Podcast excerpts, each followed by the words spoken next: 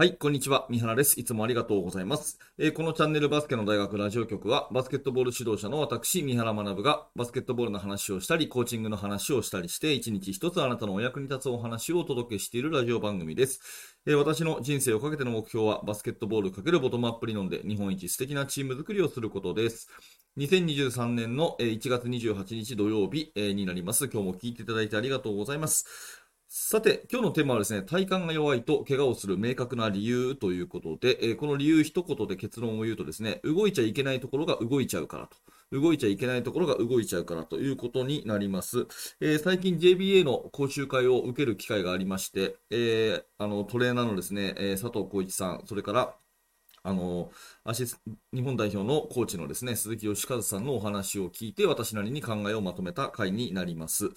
えーと、まず順番としてですね、あの、基本的な考え方として、ジョイントバイジョイントっていう体の構造の考え方があるんですね。えー、JBA のあのライセンスを持っている方、そして JBA の講習会を受けている方は聞いたことある考えだと思うんですが、これものすごく大事な考え方なので、もし初めて聞くよという方は、ちょっと、えー、いつも以上に注意深く聞いていただきたいと思います。ジョイントバイジョイントっていうのは体の動き、関節の可動域みたいな話でして、えー、例えばですね、手首をちょっとぐるぐるぐるぐる回してみてください。こうすると手首っていうのはすごく動きやすいですよね。どの方向にもぐるぐる動かすことが簡単な、えー、ここはよく動く関節なんですね。で、その次のか、えーと、手首からですね、次の隣の関節っていうと肘があります。で、肘をじゃあ動かしてくださいっていうと、実は肘って一定の方向にしかあんまり動かないんですよね。いろんな範囲に360度肘ってぐるぐる回らないでしょ。肘がこうぐるぐる動かしてくださいっていうと、実は動いてるのは、えー、肘じゃなくて肩の関節なことがわかりますね。えー、肩の関節っていうのはまたこれまた動くと。いうようになっていて、実は人間の、えー、関節っていうのは、よく動くとこ、動かないとこ、よく動くとこ、動かないとこっていうふうに、順番に順番に交互にこれが作られてるというふうな体の構造になってるんですね。えー、これが joint by joint っていう考え方で、えー、よく動くところを mobility、mobility ね。えー、で、あんまり動かない、肘のようなところを stability ていうふうに言っています。で、本来の動きが、えー、こういうふうに joint by joint でよく動く mobility、よく動かない stability っていうふうな順番で交互に体の関節が成り立ってるってことをまずは頭に入れてください。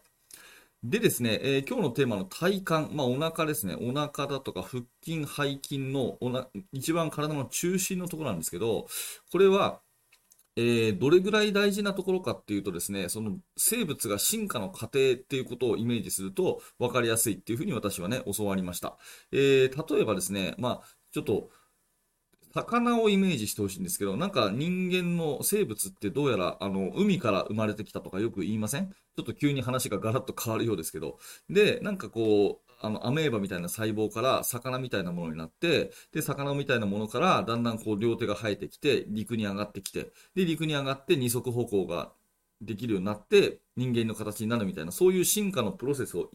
意識していただくと、一番最初に魚の時代から体感っていうのはあったわけですね。で、手足はその後についてきたものということを考えると、この進化の過程がですね、えー、いわゆるバスケットボールの上達、体の発育発達っていう進化そのものと考えると、まず鍛えるべきは体幹からっていうことになるんですね。で、赤ちゃんの頃に、こう、うつ伏せになったりだとか、ハイハイの状態ね、をたくさんやった子っていうのは、自然と、えー、体幹の筋肉が強くなってね、腰だとか、腹筋、お腹周りだとかが強くなるので、その後の運動のね、えー、その、技術を習得するのに適した体になるんですけど、例えば歩行器をね、使って無理やり早めに、あの、歩かされちゃった。っていう子供だったりとか、あんまりうつ伏せだったり、ハイハイだとかされずにですね、えー、抱きかかえられることが多かったような子っていうのは、どちらかというと体幹がですね、あまり強くならないまま、えー、二足歩行を始めてしまうっていうことがあるそうなんですよ。で、どうなるかっていうと、腹筋とか腰の筋肉がですね、えー、本来だったらここが、えーと、スタビリティ、動かない筋肉、動あ動かない関節になってるんですね。動かない関節であって、その下のですね、股関節っていうところは、えー、ここはあのモビリティ、動くところなんですよ。まあ、股関節って本来なんかぐるぐるぐるぐる足ってどの方向にでもこう回せたりするじゃないですか。で、腰っていうのはどっちかっていうとあんまり動かしすぎると腰痛、あの、腰痛になりやすいみたいなイメージありますよね。まさにその通りで、腰っていうのはあんまり動かしちゃいけなくて、えー、そして股関節っていうのはたくさん動くべき、えー、関節だっていうのがジョイントバイジョイントの考え方なんですね。でね、え、ここからが今日の本題ということで、怪我をする明確な理由っていうことは、本当は、え腹筋、腰は動かさずに股関節を動かしたいところなのですが、体幹があまり強くない、その赤ちゃんの時から遡ってね、えー、ミニバスのコーチの方とかが気をつけなきゃいけないのは、体幹が甘く、あまり強くない子に、えー、まあ、ディフェンスのフットワークの低いやつ、まあ、ゴリラステップとか言われるね、ゴリラみたいなステップをさせるような、ああいう、こう、かがむような姿勢をいっぱいやるとですね、えー、その体幹が弱いので、それを補うために、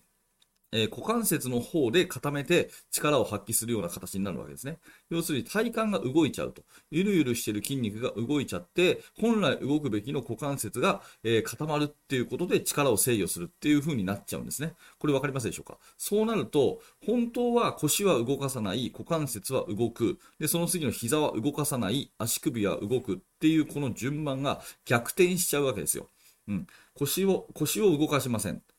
股関節は動かしたいです。膝は動かしません。足首は動かしたいです。っていう風になると、一番いいんですけど、これが逆でですね、腹筋が弱くて、腰が弱くてぐにゃぐにゃ動いちゃいますと。で、そのぐにゃぐにゃ動いちゃう動きの制御をするために股関節がガチッと固まりますと。で股関節がガチッと固まったら、その反動で次の順番が膝が緩くなりますと。膝が緩くなる反動で足首が硬くなりますっていう風になると、どの箇所も怪我につながるということになるんですね。本来のスタビリティとモビリティが逆転しちゃうんで、えー、適切な動きができないと。うん、運動の制御が変なところでブレーキがかかり、変なところが動きすぎちゃうっていうことになってくると、これが怪我のもとになるということですね。うん、例えばボールをキャッチするときに、キャッチするときに、肩っていうのは、肩関節は本来、えー、モビリティであるはずなんですね。動くはず。うん、肩ってぐるぐる回せるでしょ。で、ボールを片手でキャッチする。ちょっと悪悪いパスが飛んできたと。ちょっとコースからそれた自分の体から遠いところにボールが飛んできたと思ってください。えー、野球選手が、あの、キャッチャー、あーキャッチャーじゃないや、えっ、ー、と、グローブで、あの、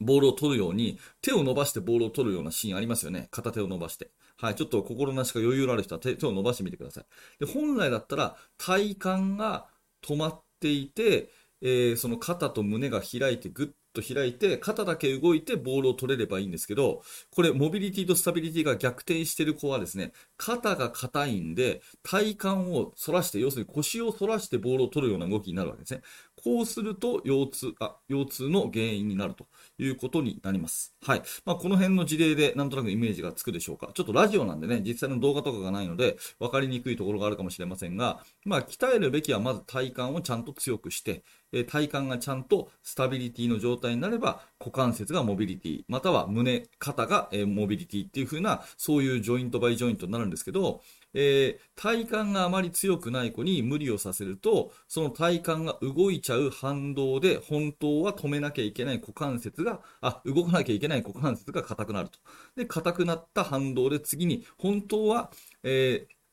止まんなきゃいけない膝が動いちゃうっていう風な逆転が起こるので、これが全ての諸悪の根源ということになります。なので、適切な負荷でね、体幹を鍛えましょうということになるんですが、最後に1個ね、体幹を鍛えるときに、じゃあどういう運動をするかっていうと、いわゆる腹筋運動、シットアップですね。えー、状態起こしっていうんですか。あれって完全にですね、えっ、ー、と、止めなきゃいけない体幹、スタビリティであるためはずの体幹を動かしてる悪い運動っていうのがわかると思います。なので、えー、佐藤浩一さんなんかが言われているのは、腹筋は動かさずに、体幹は動かさずに鍛えましょうということで、プランクとかね、あの腕立て伏せみたいな状態で静止するね、プランクとかを、まあ、推奨していると。まあ、この辺がね、えー、JBA のあの体づくりの一つの指針なので、えー、私も最近また学び直したところなので、えー、自分なりに言語化をしてみました。えー、体幹が弱いと怪我をする明確な理由というのは、動いちゃいけないところが動き、えー、そして動かないところが動いちゃうからということで、えー、そんなところで皆さんのね、指導の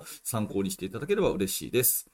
はい。ということで、ありがとうございました。えーこのチャンネルではいつもこういった感じで、バスケットボールの話や、えーコーチングの話をしております。えー興味があった、面白かったという方は、ぜひチャンネル登録をして、また明日の放送でお会いしましょう。えー下の説明欄からぜひメルマガの登録よろしくお願いします。メルマガを登録していただきますと、私からあなたに直接メールを差し上げますので、えーぜひぜひよろしくお願いいたします。はい。最後までありがとうございました。三原学でした。それではまた。